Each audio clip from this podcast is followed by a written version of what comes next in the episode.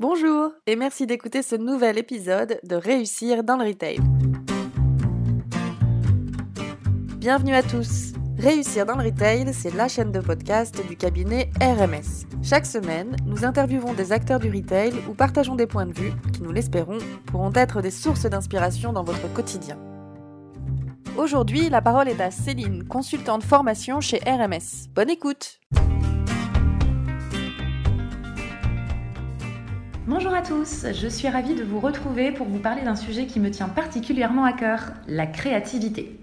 Souvent, et pendant très longtemps, le processus de création a été associé au divin, aux muses, etc. C'est pourquoi beaucoup de personnes pensent aujourd'hui être complètement dénuées de créativité, car ils ont à l'esprit que pour être créatif, il faut être Alessandro Michele ou encore Paul Bocuse. Dans la période que nous traversons, il me paraissait important de faire le point sur ce qu'est la créativité. Eh bien non, la créativité n'est pas un don magique dont seuls quelques heureux individus peuvent bénéficier. Il s'agit d'une compétence qui peut être nourrie et développée. Chacun pourrait donc faire de sa vie une œuvre d'art à travers son métier, ses loisirs, ses relations et même au cours d'une conversation.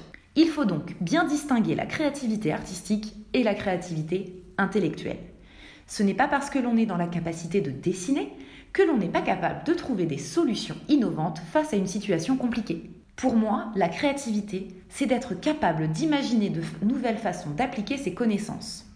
Par connaissance, je veux dire tout ce que notre cerveau et notre corps a emmagasiné depuis des années.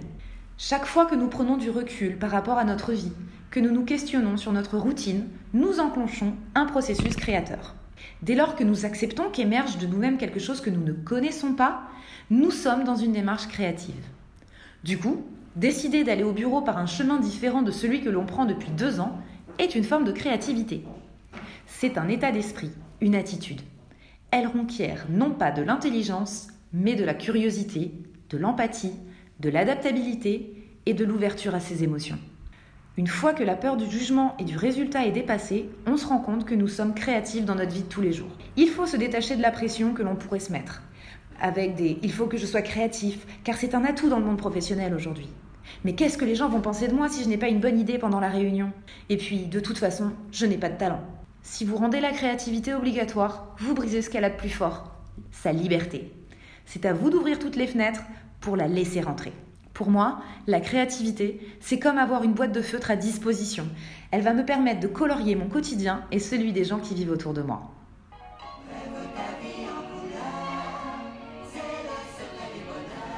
J'aime l'idée de savoir que la créativité ne se contrôle pas, qu'elle ne se planifie pas.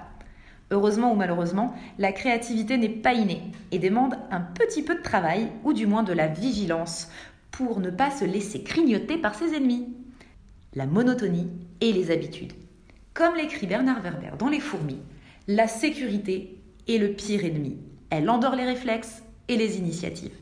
Pour nourrir sa créativité, il faut être curieux, ne pas se mettre la moindre barrière et accepter tous les possibles. On ne pense pas à ce que l'on fait, à la performance ou à si cela va plaire. La créativité nous submerge. Se lâcher prise, c'est la source première pour une créativité réelle et profonde. Bien évidemment, c'est toujours plus facile à dire qu'à faire et honnêtement, on n'y arrive pas tout le temps. Mais essayer, c'est déjà créer. Le plus important, c'est d'avoir envie de le faire. C'est à ce moment-là que sans s'en rendre compte, même lorsque l'on pense tourner en rond, quelque chose se passe. La, la curiosité, c'est comme un muscle. Plus on la nourrit, plus elle grandit. Aujourd'hui, nous avons énormément de supports à notre disposition pour solliciter et stimuler notre créativité. Livres, musique, vidéos, films. Et même parfois, on pourrait trouver la créativité dans le silence, le calme et la nature. Pour ma part, je suis une grande fan de dessins animés qui sont pour moi une véritable expression de liberté. Tout devient possible, les animaux parlent, les personnages se transforment, ils remettent en question toute notre réalité. Quand je suis triste ou fatiguée, regarder un dessin animé me permet de relativiser et surtout rebooste ma créativité. Lorsque quelque chose remet en question mes connaissances et mes croyances, cela me stimule. Il y a donc des moments où j'aime être entourée par des personnes qui vont me stimuler et m'aider à aller plus loin dans ma réflexion, comme pour créer un nouvel exercice de formation par exemple. Je dirais donc que quand je travaille ma créativité intellectuelle, j'aime être entourée. Alors que lorsque je dessine ou que je dois écrire par exemple, la solitude et le silence me sont nécessaires. Mais bien entendu, ce qui marche pour moi ne marche pas forcément pour les autres. J'ai fait une école de graphisme qui m'a beaucoup appris sur la créativité et comment la stimuler.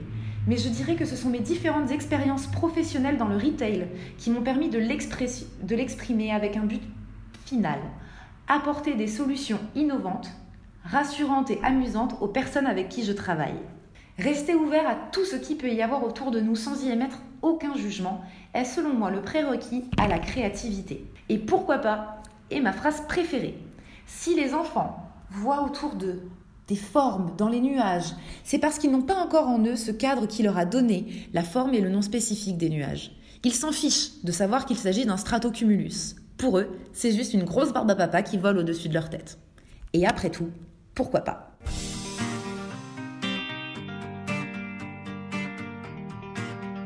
Merci beaucoup pour votre attention.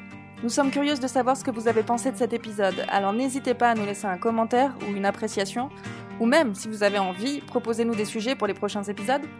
Merci à Aurélia pour la musique de ce podcast. Vous pouvez écouter son sublime album intitulé Blue Inside sur YouTube. Merci encore pour votre écoute et à la semaine prochaine pour un nouvel épisode de Réussir dans le Retail.